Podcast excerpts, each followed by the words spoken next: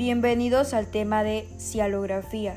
Este tema a tratar es de suma importancia ya que existen muchos trastornos de las glándulas salivales y para poder diagnosticar de forma adecuada alteraciones que pueden afectar a este tipo de glándulas es importante realizar una completa historia clínica junto con una exploración clínica. En ocasiones es necesario la ejecución de pruebas complementarias, como podría ser una cialografía.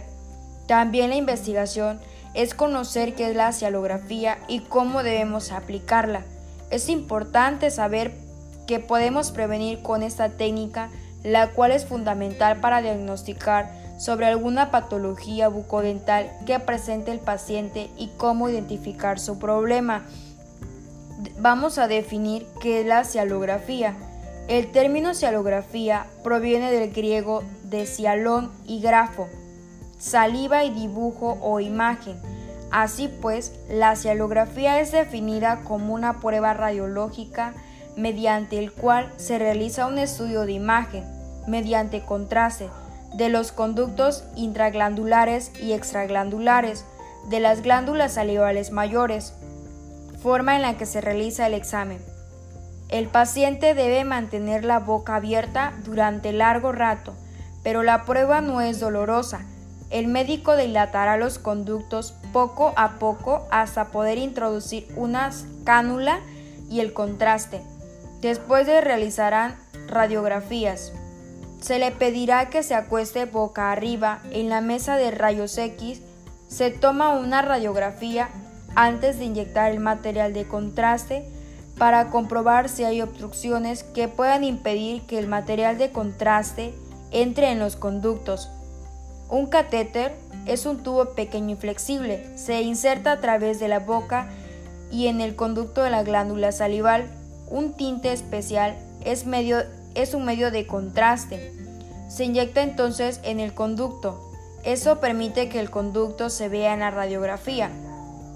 Los rayos X se tomarán desde varias posiciones. El cialograma puede llevar a cabo junto con una tomografía computarizada. ¿Cuándo se debe utilizar la cialografía?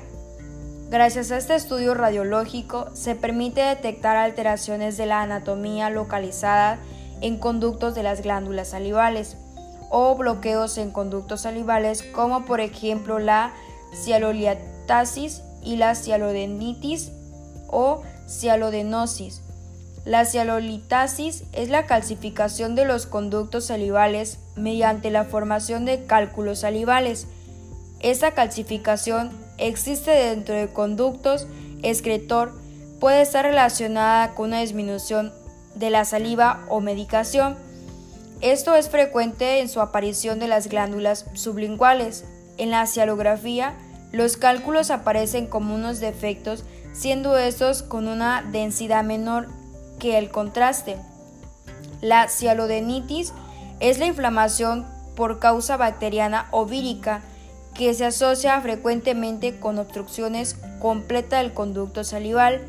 En la mayoría de los casos aparece como una dilatación del conducto principal y presentado el contraste un retraso en la evacuación. La cialodenosis es la enfermedad caracterizada por el aumento del tamaño de las glándulas salivales, asociándose con enfermedades como la hipertensión arterial o diabetes, o determinados fármacos como los benzodiazepinas. En la cialografía se observa un tamaño más grande de lo normal de la glándula y unos conductos más estrechos de lo habitual y más separados entre ellos. ¿Cuándo debería hacerme una cialografía?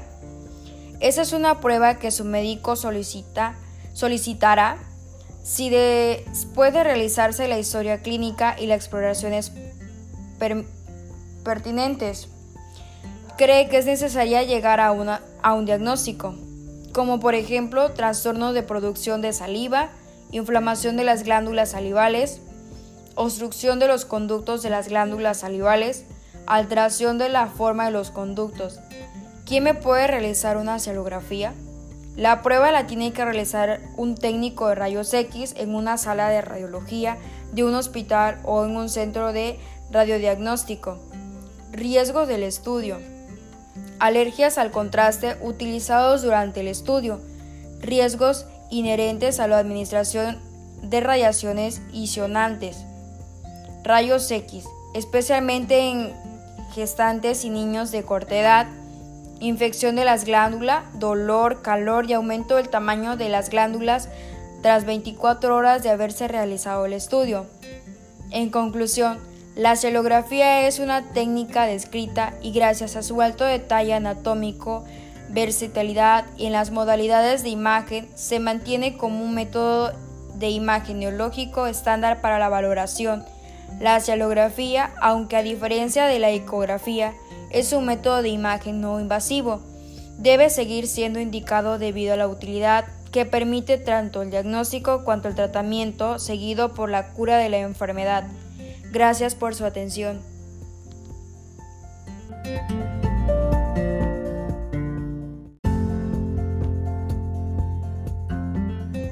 Bienvenidos al tema de cialografía. Este tema a tratar es de suma importancia ya que existen muchos trastornos de las glándulas salivales y para poder diagnosticar de forma adecuada alteraciones que pueden afectar a este tipo de glándulas es importante realizar una completa historia clínica junto con una exploración clínica. En ocasiones es necesario la ejecución de pruebas complementarias, como podría ser una cialografía.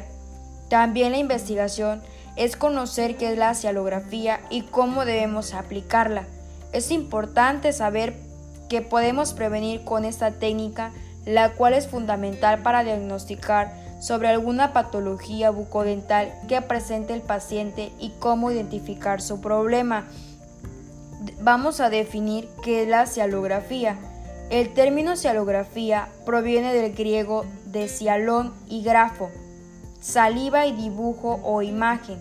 Así pues, la cialografía es definida como una prueba radiológica mediante el cual se realiza un estudio de imagen, mediante contraste, de los conductos intraglandulares y extraglandulares de las glándulas salivales mayores, forma en la que se realiza el examen.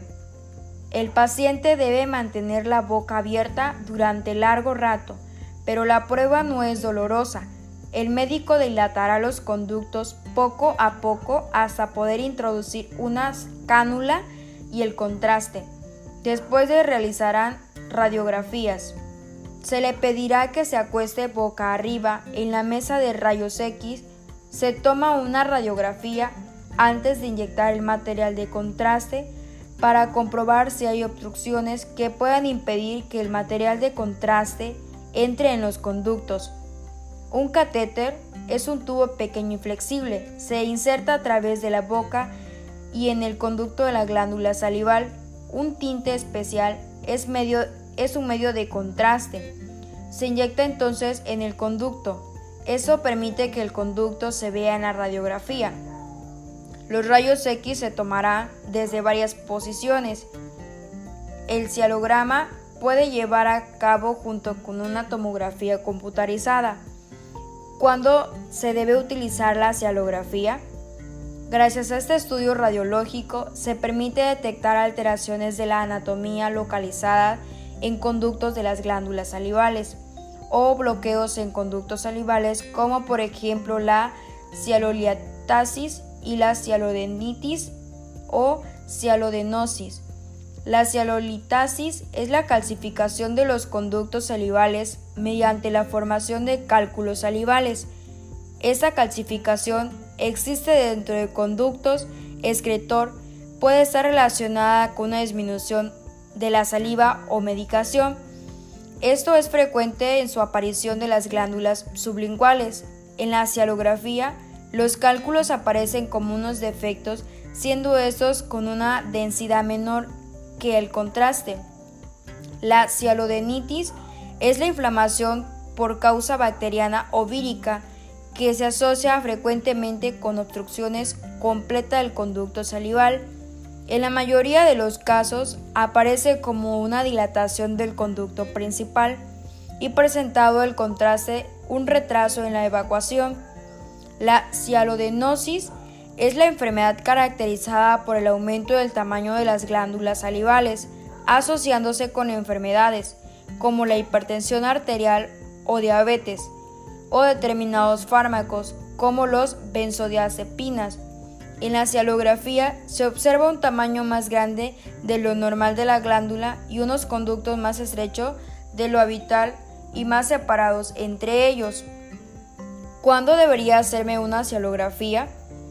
Esa es una prueba que su médico solicita, solicitará si después de realizarse la historia clínica y las exploraciones pertinentes, cree que es necesaria llegar a, un diagnóstico, como por ejemplo trastornos de producción de saliva, inflamación de las glándulas salivales, obstrucción de los conductos de las glándulas salivales, alteración de la forma de los conductos.